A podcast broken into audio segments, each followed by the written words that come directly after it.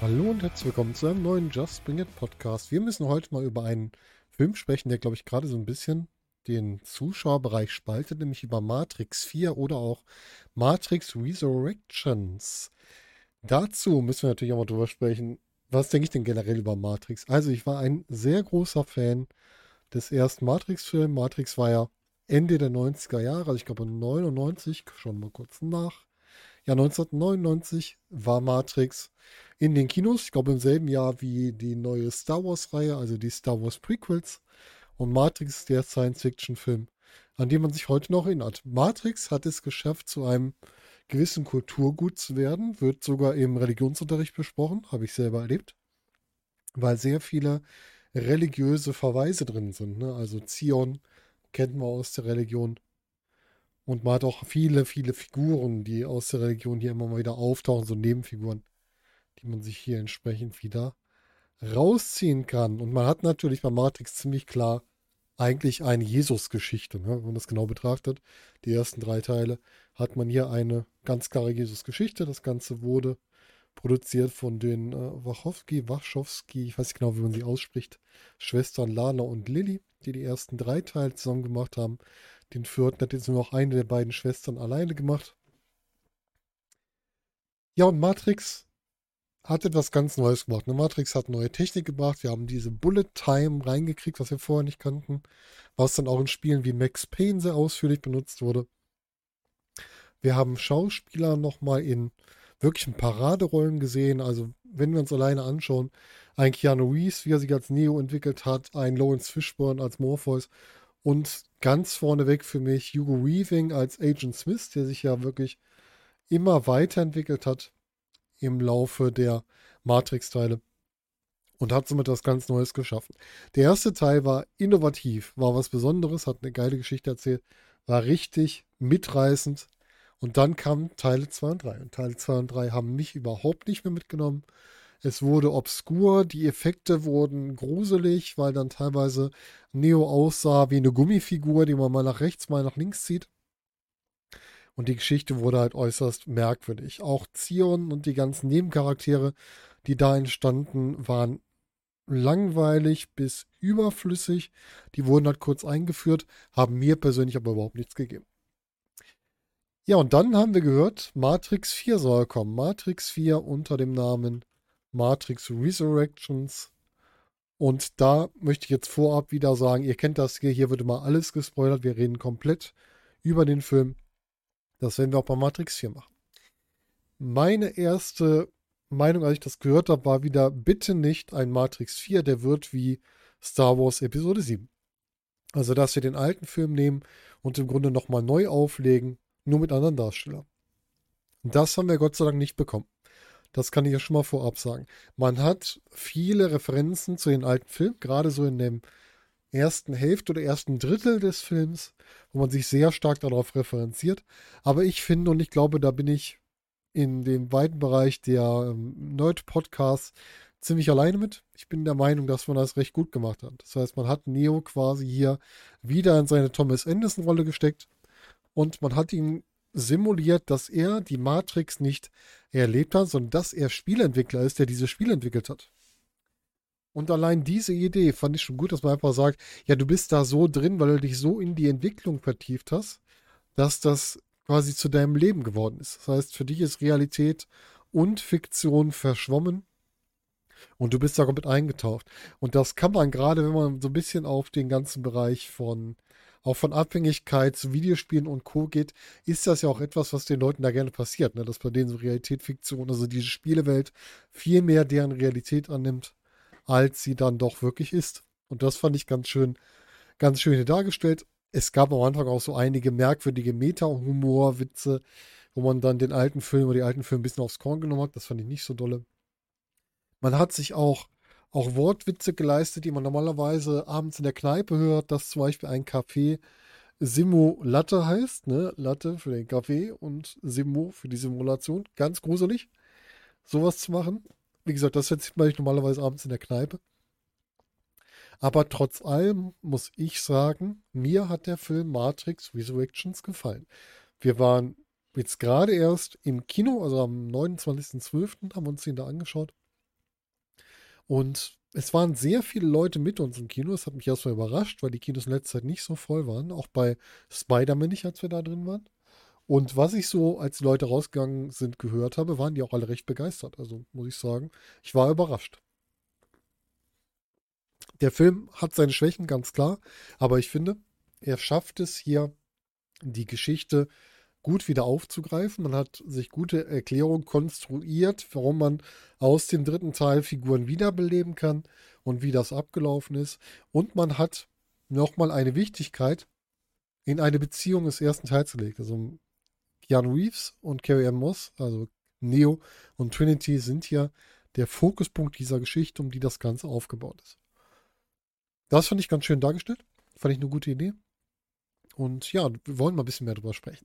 Lasst uns mal über die ähm, Figuren sprechen. Also Darsteller, alt und neu, funktionieren teils, teils. Ja? Manche schlagen richtig gut an, andere nicht.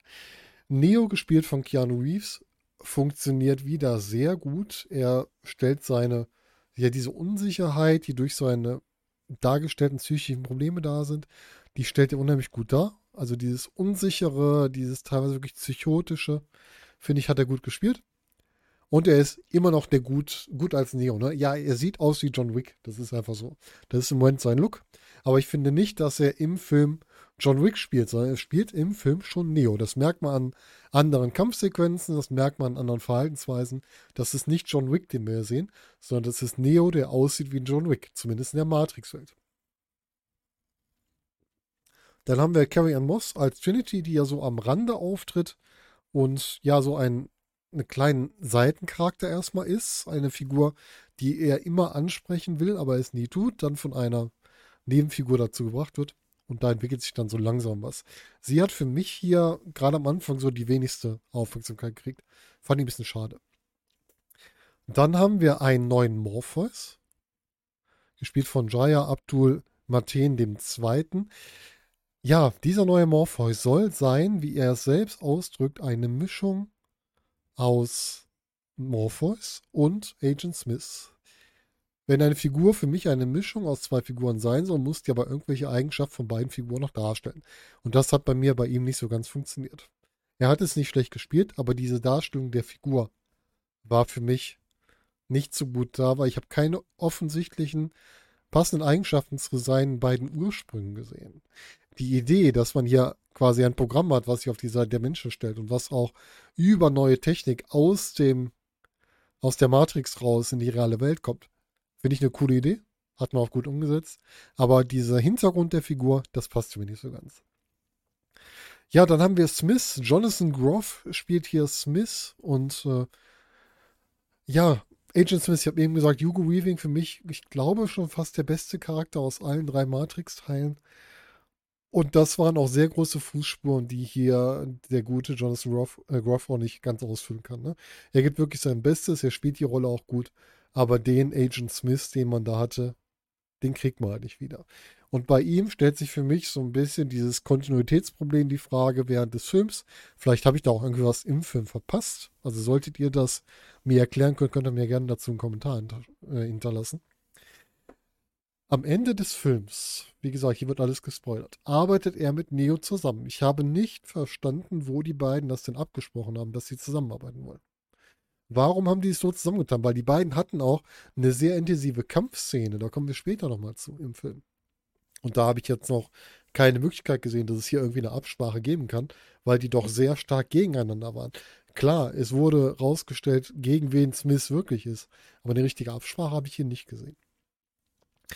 Wer mir sehr gut gefallen hat im Film war die Figur Bugs, die von Jessica Henwick gespielt wird, die so ein bisschen wirkt, als wäre sie die neue Trinity, also die neue weibliche Hauptfigur. Sie hatte sehr viel Screentime, sie hatte immer sehr wichtige Positionen, ist auch ein Schiffskapitän, hat also sich auch gegen die Befehle ihres Generals durchgesetzt, also hat die nicht befolgt, sondern hat nie auf eigene gesucht und will auch Trinity suchen und ja, das führt dann im Endeffekt dazu, dass es auch gemacht wird.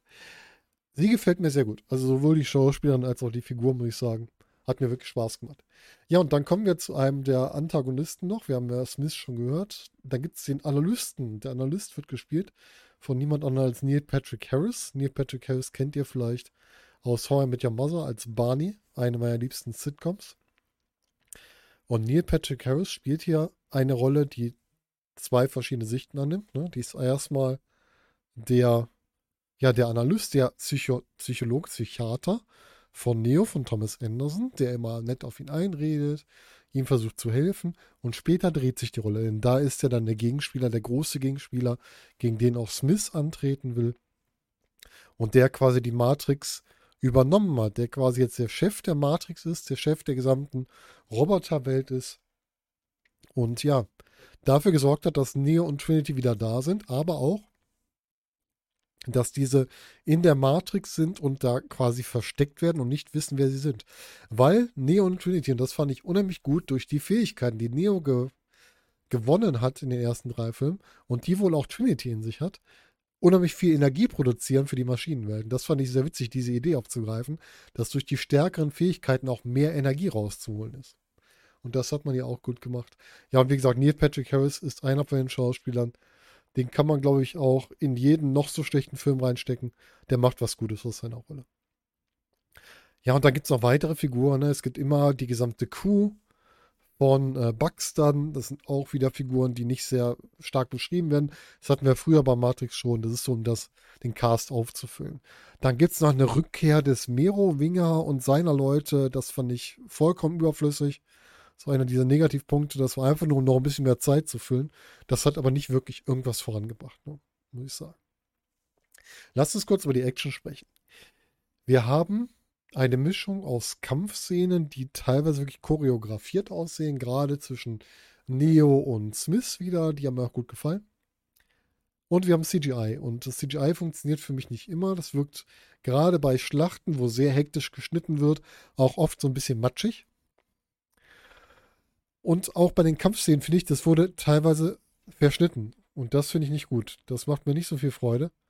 Weil ich finde, das ist ein bisschen schade, wenn man das so komplett zerschneidet und das, was gut ist, quasi sich noch kaputt macht. Weil gerade Keanu Reeves ist, hat mehrere Kampfsportarten gelernt, kann mit Waffen umgehen. Das ist jemand, den kannst du eine Kampfszene selber machen lassen. Dann zerschneid sie nicht, sondern lass sie laufen. Das fand ich sehr schade. Und dann gab es noch so einen Action-Plot, dass quasi die, ja, die Maschinen jetzt komplette Schwärme gegen die Protagonisten schicken können. Und das hatte so ein bisschen was von so Zombie-Filmen, ne? von, von Train to Busan, Peninsula, wie auch immer. Und das fand ich ein bisschen albern. Also dieses Zombie-Thema brauche ich da drin jetzt nicht. Ja, und dann kommen wir zum. Ich würde sagen, wir kommen schon zum Finale. Ich will gar nicht zu viel erzählen. Ihr sollt ja auch die Möglichkeit haben, den Film zu gucken. Deswegen machen wir nur eine Kurzkritik, damit ihr, wie gesagt, auch noch selbst das Ganze ein bisschen genießen könnt. Das Finale hat für mich etwas sehr Herzliches. Das hängt wohl auch damit zu dran, dass die Wachowskis in kürzester Zeit ihre Eltern verloren haben. Und die wollten ein bisschen mehr dieses Emotionale hier reinpacken. Und das haben sie auch getan, denn es wird halt klar gemacht, das Wichtigste hier ist nicht mehr nur Neo, sondern es war immer Neo und Trinity. Die beiden zusammen sind das, was wir brauchen, um unsere Welt zu retten. Das heißt, es geht auf die Suche nach Trinity, Trinity soll auch aus ihrem Pod befreit werden. Das schafft man durch eine Kooperation mit den Maschinen. Und das fand ich auch schön erklärt, dass quasi Neos Opfer dafür gesorgt haben, dass Menschen und Maschinen nicht mehr auf ganzer Ebene Feinde sind, sondern dass es auch da so Graustufen gibt. Maschinen, die auf der Seite der Menschen sind. Dass es sowas jetzt ja auch gibt. Das wurde schön gemacht. Und dann gab es halt die große Flucht der beiden mit diesen Zombie-Schwärmen. Wie gesagt, das hätte ich nicht gebraucht, aber gut, es war halt so gemacht. Und am Ende zeigt sich, dass Trinity die gleichen Kräfte hat wie Neo. Und damit kämpfen die beiden sich zurück. Sie schnappen sich den Analysten, sie vermoppen den Analysten, wie man bei uns so schön sagt, und zeigen ihm, wir sind jetzt hier und wir werden dafür sorgen, dass das Ganze hier für alle Beteiligten besser wird. Und es gibt am Ende ein Happy End, wo die beiden wie am Ende vom Teil 1 gemeinsam wegfliegen. Und alleine schon, dass man hier nicht wieder irgendjemand sterben lässt, sinnloserweise und wirklich ein Happy End bringt, fand ich wirklich gut muss ich sagen. Hat mir richtig gut gefallen. Hat man gut gemacht. Was soll man final zum Film sagen? Der Film hat seine Schwächen, ganz klar. Wir haben teilweise matschiges CGI, CGI, wir haben zerschnittene Kampfszenen, wir haben teilweise einen Meta-Humor am Anfang, der ein bisschen zu weit geht. Bin ich voll dabei. Kann ich jeden verstehen. Aber was der Film macht, er erzählt eine Geschichte. Er erzählt uns, er erklärt uns, was ist mit Neo und Trinity passiert. Er erklärt uns, welche Auswirkungen hatten Neos Taten für die Zeit danach. Und er erklärt uns auch, dass Neo, der nie der Auserwählte sein wollte, auch nicht das Ultimo ist, was wir hier brauchen sollen. Es ist mehr als nur Neo. Das finde ich auch schön, dass Neo nicht alleine dasteht am Ende. Für mich ist er klar besser als Matrix 2 und 3, aber hat natürlich nicht die Qualität von Matrix 1. Ne? Wenn ihr allerdings von Matrix 1 total begeistert wart, könnt ihr den Film auch mal im Kino gucken. Allein schon, um die Kinos zu unterstützen. Ne? Die brauchen das auch immer noch, weil die in Corona-Zeit lange zu hatten. Wenn ihr sagt, Matrix 1 war so okay, dann wartet, bis ihr den Streaming-Bereich kriegt. Muss man auch sagen. Also dann geht nicht ins Kino, weil sonst werdet ihr enttäuscht sein. Alles in allem führt die Geschichte zu einem guten Ende. Ich hoffe auch, es war das Ende, dass es keine weiteren Spin-offs mehr gibt, dass wir hiermit die Matrix-Welt jetzt schließen, weil alles weitere wäre zu viel. Und, wie gesagt, es gibt uns ein Happy End, ein Happy End der Matrix-Saga mit der Aussage, dass es nicht nur einen Auserwählten gibt, sondern dass es mehr gibt als nur das. Ja, und das mein Blick auf Matrix Resurrection. Ich, wie gesagt, ich weiß, dass ich wahrscheinlich relativ alleine dastehe mit dieser Sichtweise. Aber das ist ja gerade das Schöne. Wir können ja alle unterschiedlich denken über solche Filme. Und ich würde ganz gerne mal eure Meinung wissen, wenn ihr den Film gesehen habt. Wie fandet ihr ihn denn? Findet ihr ihn besser als Matrix 2 und 3 oder sagt ihr, nee, der Film ist der letzte Schund, der muss weg? Den braucht der Mensch. Lasst mich das doch gerne mal in den Kommentaren wissen. Und wo wir schon mal dran sind, denkt bitte dran, abonnieren, folgen, Glocke aktivieren, wie alle mal so schön sagen. Und ihr könnt uns jetzt natürlich auch bei Spotify bewerten. Da gibt es auch ein Ranking von 1 bis 5. Natürlich freuen wir uns da über eine sehr positive Bewertung. Wenn ihr nicht zufrieden seid, natürlich auch das. Und wenn ihr nicht zufrieden seid, dann lasst uns bitte auch Kommentare zukommen, was euch nicht gefällt, wo ihr vielleicht Schwächen seht, damit wir da vielleicht mit euch drüber sprechen können. Und gegebenenfalls, wenn das wirklich ein Problem ist, dann auch dran arbeiten können. Denn das ist auch unser Wunsch. Wir möchten es natürlich stetig verbessern. Ja, das war der kleine Rückblick auf Matrix Resurrections. Ich hoffe, es hat euch gefallen. Und würde sagen, ich wünsche euch jetzt mit dem ersten Podcast im Jahr 2022 einen guten Start ins neue Jahr. Und wir hören uns zunächst wieder. Macht es gut. Bis dahin.